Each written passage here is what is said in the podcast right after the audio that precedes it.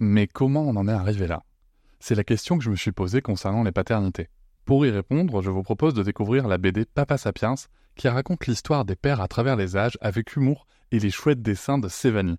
Elle va paraître le 6 juin prochain. Vous pouvez la précommander dès maintenant et avoir un cadeau idéal pour la fête des pères. Alors rendez-vous dans votre librairie préférée ou dans les liens en description de l'épisode ou sur mes réseaux sociaux. Avec quelqu'un qui a dit que je peux pas jouer aux poupées Bienvenue sur Papatriarcat. Je suis ravi de vous recevoir sur ce format appelé Réponse, tout simplement parce qu'en fait je vais répondre à un message audio qu'on m'a laissé via l'outil SpeakPipe. Je vous laisse le lien en descriptif de cet épisode. N'hésitez pas, vous avez 5 minutes pour donner votre avis. Alors quelque chose de positif, constructif, ou tout simplement pour dire que vous n'êtes pas d'accord sur un épisode, c'est tout à fait ok. L'idée c'est de pouvoir échanger, de pouvoir échanger ensemble avec de la nuance, c'est pour ça que 5 minutes ça permet de construire un argument, et surtout moi de pouvoir vous répondre derrière afin d'enrichir un petit peu plus le débat que ceux qu'on peut trouver sur les réseaux sociaux.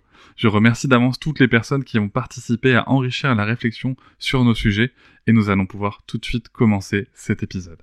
Aujourd'hui, je réponds à Violette qui nous a laissé un message pour nous parler un petit peu de son parcours, mais je vais pas trop en dire, je vous laisse tout de suite écouter la parole de Violette. À toi. Salut Cédric, euh, c'est Violette. Je suis une première fan et euh, ça fait un moment que je veux laisser ce message parce que moi je suis illustratrice pédagogique et euh, j'illustre beaucoup dans la santé périnatale. Et en fait, ce métier, euh, j'ai décidé de le faire suivant mes propres cheminements de grossesse et de postpartum.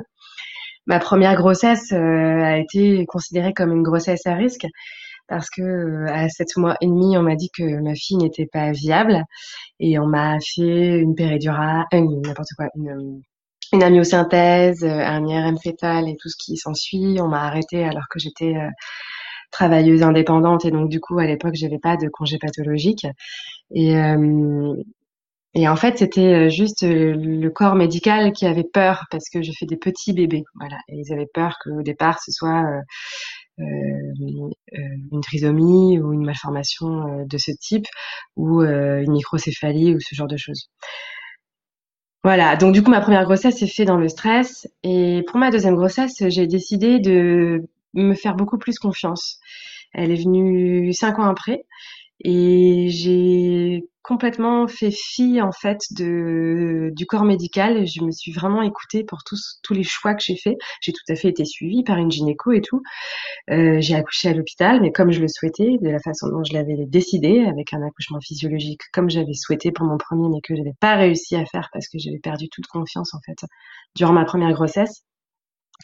Et euh, j'ai un peu réparé en fait euh, cette première expérience en en m'informant et en me en prenant un peu tout ce qui tout ce qui fait le corps des femmes. Et je pense qu'aujourd'hui maintenant j'illustre en fait le corps des femmes euh, parce que parce que j'ai eu ces expériences là et parce que je me suis vraiment rendu compte que euh, bah, le savoir c'est le pouvoir. Et comme je travaille dans l'image depuis toujours euh, je l'ai associé à une image vaut mille mots et j'ai compris en fait que j'étais capable de d'amener ces informations-là aux autres femmes de façon à ce que pas qu'elles cessent de subir parce que je me vois pas comme une superwoman non plus et je n'ai pas cette ambition-là, mais qu'elles aient euh, tout du moins les informations nécessaires euh, pour pouvoir faire leur propre choix, comme moi j'ai pu faire pour ma deuxième grossesse, comme moi j'ai pu faire pour mon deuxième accouchement et comme moi je peux faire aujourd'hui pour euh, ma parentalité au jour le jour. Euh, voilà, et je trouvais ça chouette. Euh, je me suis dit tiens, je vais en parler à Cédric du fait que mes expériences personnelles de, de grossesse, d'accouchement et de parentalité ont fait complètement changer en fait euh, ma carrière, euh, mes ambitions professionnelles et même au-delà de ça, un peu ma mission sur terre. Et je trouve que c'est c'est chouette comme histoire. Enfin, en tout cas, j'en suis très fière. Voilà. Euh, en tout cas, merci beaucoup pour euh, tout le contenu que tu fais. Euh, c'est vraiment très chouette. Et puis, bah, j'espère te croiser un de ces quatre sur un salon du livre. Je t'embrasse et belle journée. Merci beaucoup, Violette, pour ton message. Alors, pour rien vous cacher, je connais le travail de, Violette. Vous pouvez la retrouver sur les réseaux Violette En effet, elle, illustre des choses très très sympas sur, sur la périnatalité, notamment je pense à, deux ouvrages.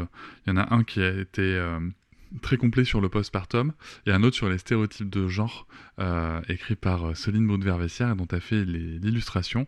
Et c'est vraiment très très quali, c'est très engagé. Alors du coup, c'est vrai que 5 minutes ça fait court pour raconter tout ça. Euh, du coup, j'ai proposé à Violette de, euh, d'enregistrer un épisode prochainement ensemble afin qu'elle puisse euh, développer son parcours et, tout ce chemin par rapport à, l'illustration un petit peu engagée, notamment sur les sujets d'éducation et de périnatalité. Et elle a accepté. Donc, nous la retrouverons bientôt dans le podcast pour un épisode plus long. Euh, visiblement, euh, c'est un, un bon euh, trajet de passer par SpeakPipe pour, pour que ça finisse son épisode. Ça fait déjà deux fois. voilà, donc merci beaucoup Violette. Il me tarde qu'on se retrouve pour enregistrer un épisode pour raconter tout ça.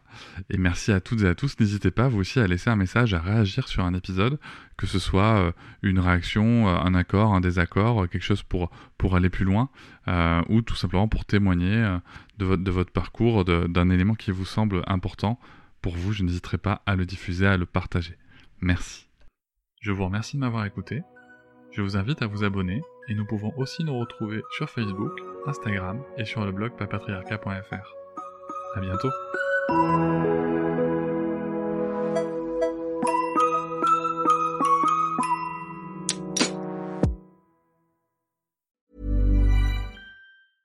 Mom deserves the best, and there's no better place to shop for Mother's Day than Whole Foods Market. They're your destination for unbeatable savings, from premium gifts to show-stopping flowers and irresistible desserts. Start by saving 33% with Prime on all body care and candles. Then get a 15-stem bunch of tulips for just $9.99 each with Prime. Round out Mom's menu with festive rosé, irresistible berry chantilly cake, and more special treats. Come celebrate Mother's Day at Whole Foods Market. Hop, c'est encore moins. Si tu veux soutenir le podcast, tu peux aussi t'abonner à Papatriarca Plus et découvrir chaque semaine un épisode bonus en plus des 60 déjà disponibles. À découvrir sur tes applis de podcast comme Pocketcast, Castbox ou encore Apple Podcast. À très vite.